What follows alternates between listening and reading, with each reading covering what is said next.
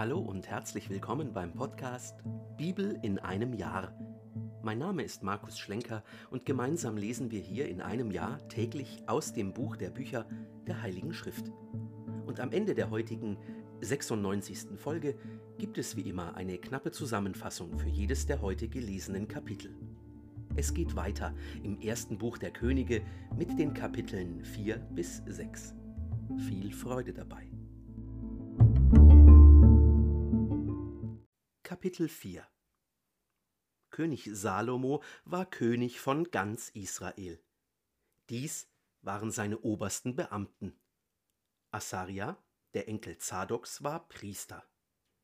Elihoref und Ahia, die Söhne Shishas, waren Staatsschreiber. Josaphat, der Sohn Ahiluds, war Sprecher des Königs. Benaja, der Sohn Jojadas, war Heerführer. Zadok und Abiatar waren Priester. Asaria, der Sohn Nathans, war Vorgesetzter der Statthalter. Sabut, der Sohn Nathans, war Priester, der Freund des Königs. Ahisha war Palastvorsteher und Adoniram, der Sohn Abdas, war Aufseher über die Fronarbeiten. Salomo hatte zwölf Statthalter für ganz Israel, die den König und sein Haus versorgten. Je einen Monat im Jahr hatte ihn jeder zu versorgen. Das sind ihre Namen. Der Sohn Hurs im Gebirge Ephraim, der Sohn Dekers in Makas, Schaalbim, Bet Shemesh, Elon und Bet Hanan, der Sohn Hesetz in Arubot, ihm unterstanden Socho und das ganze Gebiet von Hefer. Dem Sohn Abinadabs unterstand der ganze Höhenrücken von Dor. Er hatte Tafat, eine Tochter Salomos, zur Frau. Baana, der Sohn Ahiluds, verwaltete Taanach, Megiddo und ganz Bet-Shean, das an der Seite von Zaretan unterhalb von Jesreel liegt, von Bet-Shean bis Abel-Mehora und bis über Jokneam hinaus. Der Sohn Gebers in Ramoth Gilead. Ihm unterstanden die Zeltdörfer Jairs, des Sohnes des Manasse, in Gilead und der Kreis Argob im Baschan, 60 große Städte mit Mauern und bronzenen Torriegeln. Ahinadab, der Sohn Idos in Mahanaim, Ahamas in Naphtali. Auch er hatte eine Tochter Salomos, nämlich Basemat zur Frau. Baana, der Sohn Huschais, in Ascha und Bealot, Josaphat, der Sohn Paruachs in Issachar, Shimi, der Sohn Elas in Benjamin. Geber, der Sohn Uris in Gilead, dem Land Sihons, des Königs der Amoriter, und Ogs, des Königs des Baschan. Dazu kam ein Vogt im Land Juda. Das Volk von Juda und Israel war zahlreich wie der Sand am Meer. Es hatte zu essen und zu trinken und war glücklich. Kapitel 5 Salomo war Herrscher über alle Reiche, vom Euphrat bis zum Land der Philister und bis an die Grenze Ägyptens. Sie entrichteten Abgaben und waren Salomo untertan, solange er lebte. Der tägliche Unterhalt Salomos belief sich auf 30 Kor Feinmehl, 60 Kor gewöhnliches Mehl, 10 Mastrinder, 20 Weiderinder, 100 Schafe, nicht gerechnet die Hirsche, Gazellen, Rehe und das gemästete Geflügel. Denn er herrschte über das ganze Gebiet diesseits des Stromes von Tifsach bis Gaza, über alle Könige diesseits des Stromes. Er hatte Frieden ringsum nach allen Seiten. Juda und Israel lebten in Sicherheit von Dan bis Beersheba. Ein jeder saß unter seinem Weinstock und seinem Feigenbaum, solange Salomo lebte. Salomo hatte 40.000 Stallplätze für die Pferde seiner Wagen und 12.000 Berittene. Jene Statthalter, jeder in seinem Monat, versorgten den König Salomo und alle, die zu seinem Tisch Zutritt hatten. Sie ließen es an nichts fehlen.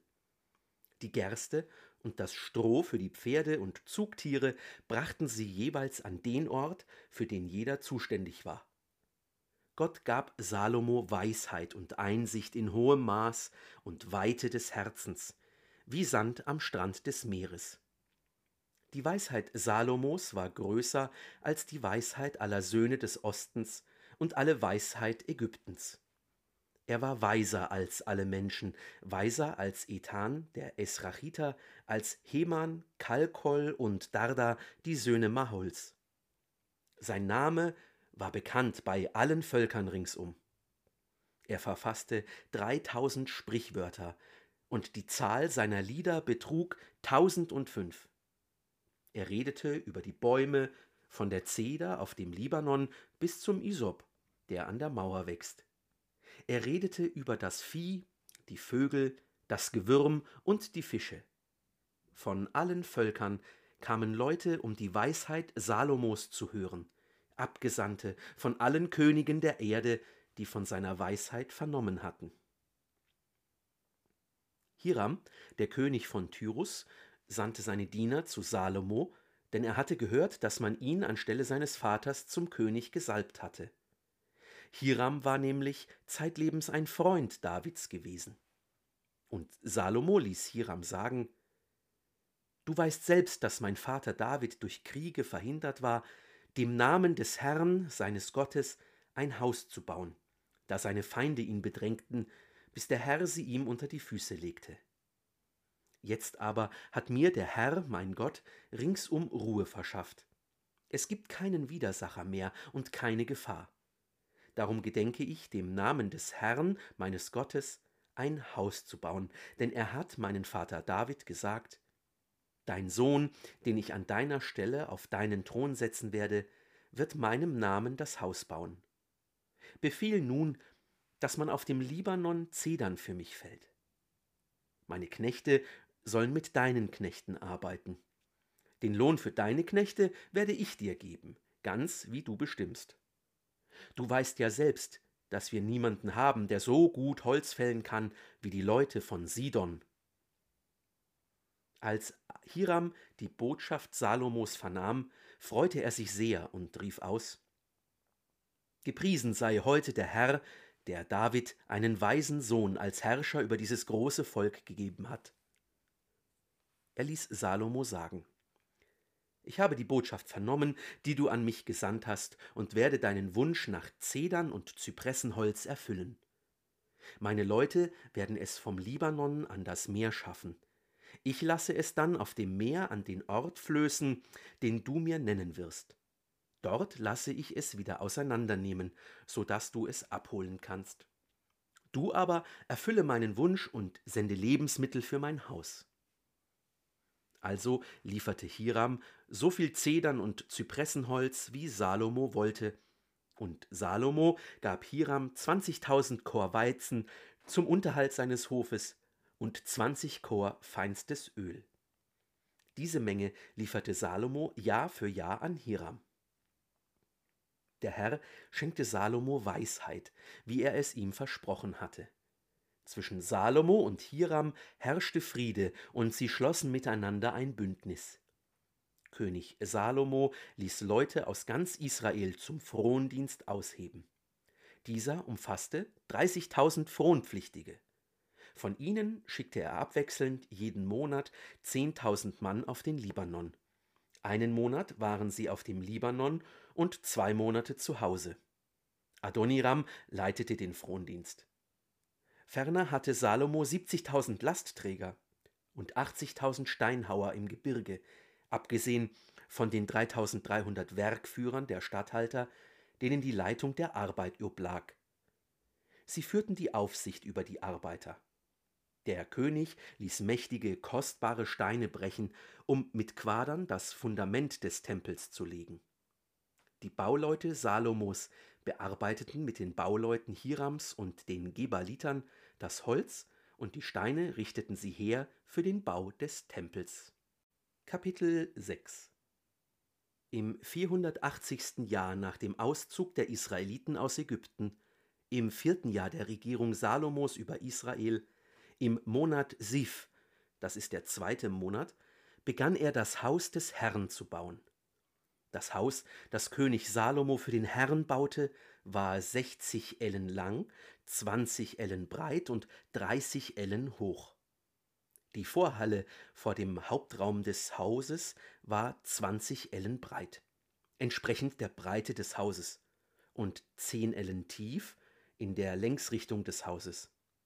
Er machte für das Haus Fenster mit Rahmen und Gittern an die Wände des Hauses, und zwar an die Wände des Hauptraumes und des hochheiligen Ortes, legte er ringsrum einen Anbau mit Kammern.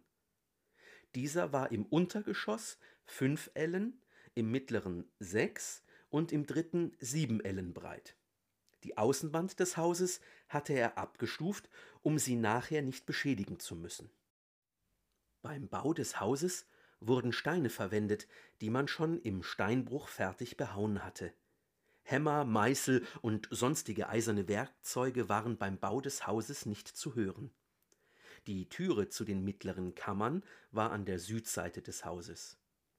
Über Treppen stieg man zum mittleren und vom mittleren zum dritten Stockwerk hinauf. Als er den Bau des Hauses vollendet hatte, überdeckte er es mit Balken und Brettern aus Zedernholz. Den Anbau führte er um das ganze Haus. Seine Höhe betrug fünf Ellen, und er verband ihn durch Zedernbalken mit dem Haus. Das Wort des Herrn erging an Salomo. Dieses Haus, das du baust, wenn du meinen Satzungen gehorchst und auf meine Rechtsentscheide achtest und alle meine Gebote bewahrst und befolgst, dann werde ich an dir das Wort wahrmachen, das ich zu deinem Vater David gesprochen habe. Und ich werde inmitten der Israeliten wohnen und mein Volk Israel nicht verlassen. So vollendete Salomo den Bau des Hauses.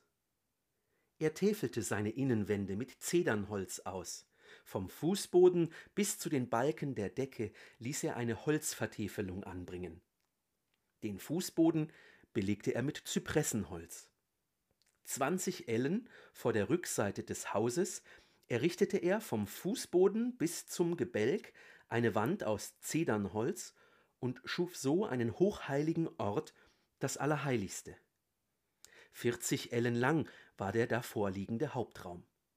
Im Inneren hatte das Haus Zedernverkleidung mit eingeschnitzten Blumengewinden und Blütenranken.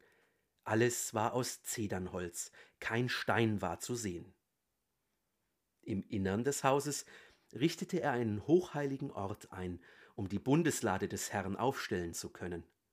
Der hochheilige Ort war 20 Ellen lang, 20 Ellen breit und 20 Ellen hoch. Er überzog ihn mit dem besten Gold. Er überzog auch den Altar aus Zedernholz. Das Innere des Hauses ließ Salomo mit bestem Gold auskleiden, und vor dem hochheiligen Ort ließ er goldene Ketten anbringen. So überzog er das ganze Haus vollständig mit Gold. Auch den Altar vor der Gotteswohnung überzog er ganz mit Gold. In der Gotteswohnung ließ er zwei Cherubim aus Olivenholz anfertigen. Ihre Höhe betrug zehn Ellen. Fünf Ellen maß der eine Flügel des Cherubs und fünf Ellen sein anderer Flügel. Von einem Flügelende bis zum anderen waren es zehn Ellen. Auch der zweite Cherub war zehn Ellen hoch. Beide hatten gleiches Maß und gleiche Gestalt. Der eine Cherub war zehn Ellen hoch und ebenso hoch war der andere. Er stellte die Cherubim mitten in den innersten Raum. Ihre Flügel waren so ausgespannt, dass der Flügel des einen Cherubs die eine Wand, der Flügel des zweiten Cherubs die andere Wand, die Flügel in der Mitte des Raumes aber einander berührten. Er ließ die Cherubim mit Gold überziehen. An allen Wänden des Hauses, im inneren wie im äußeren Raum, ließ er ringsum Cherubim, Palmen und Blütenranken einschnitzen. Auch die Fußböden des hinteren und des vorderen Raumes ließ er mit Gold belegen. Für den Eingang zum hochheiligen Ort ließ er Türflügel aus Olivenholz anfertigen. Die Türleibung, die Torpfeiler, hatten ein fünffaches Profil. An den beiden Türflügeln aus Olivenholz ließ er Cherubim, Palmen und Blütenranken einschnitzen und sie mit Gold überziehen, indem er auf die Cherubim und die Palmen Gold auftragen ließ.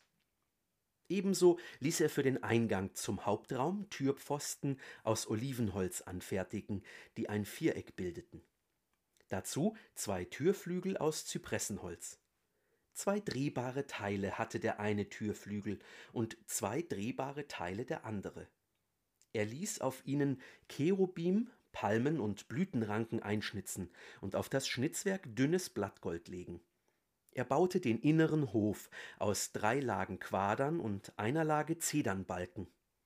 Im vierten Jahr, im Monat Siv, war das Fundament für das Haus des Herrn gelegt worden, und im elften Jahr, im Monat Bul, das ist der achte Monat, wurde das Haus mit all seinem Zubehör vollendet. Ganz so, wie es geplant war.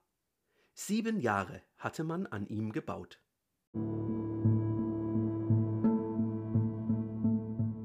Gehört haben wir heute aus dem ersten Buch der Könige die Kapitel 4 bis 6. Eine Aufstellung zur Herrschaft Salomos, seiner Sprichwörter, Lieder und Weisheiten. Um den Tempel Gottes in Jerusalem zu bauen, leiht sich König Salomo Arbeiter und Baumaterial vom König von Tyrus. Große Mengen an Zedernholz und Gold werden für den Bau benötigt, der nach sieben Jahren fertiggestellt ist. Das war die 96. von 365 Folgen beim Podcast Bibel in einem Jahr. Schön, dass du heute dabei warst. Wenn es dir gefallen hat, dann empfehle diesen Podcast gerne weiter. Zum Neuen Testament findest du übrigens auf dem YouTube-Kanal Einsatztage jeden Sonntag ein Video. Den Link solltest du in der Beschreibung finden. Schau doch mal vorbei. Und bis zum nächsten Mal wünsche ich dir alles Gute und Gottes reichen Segen. thank you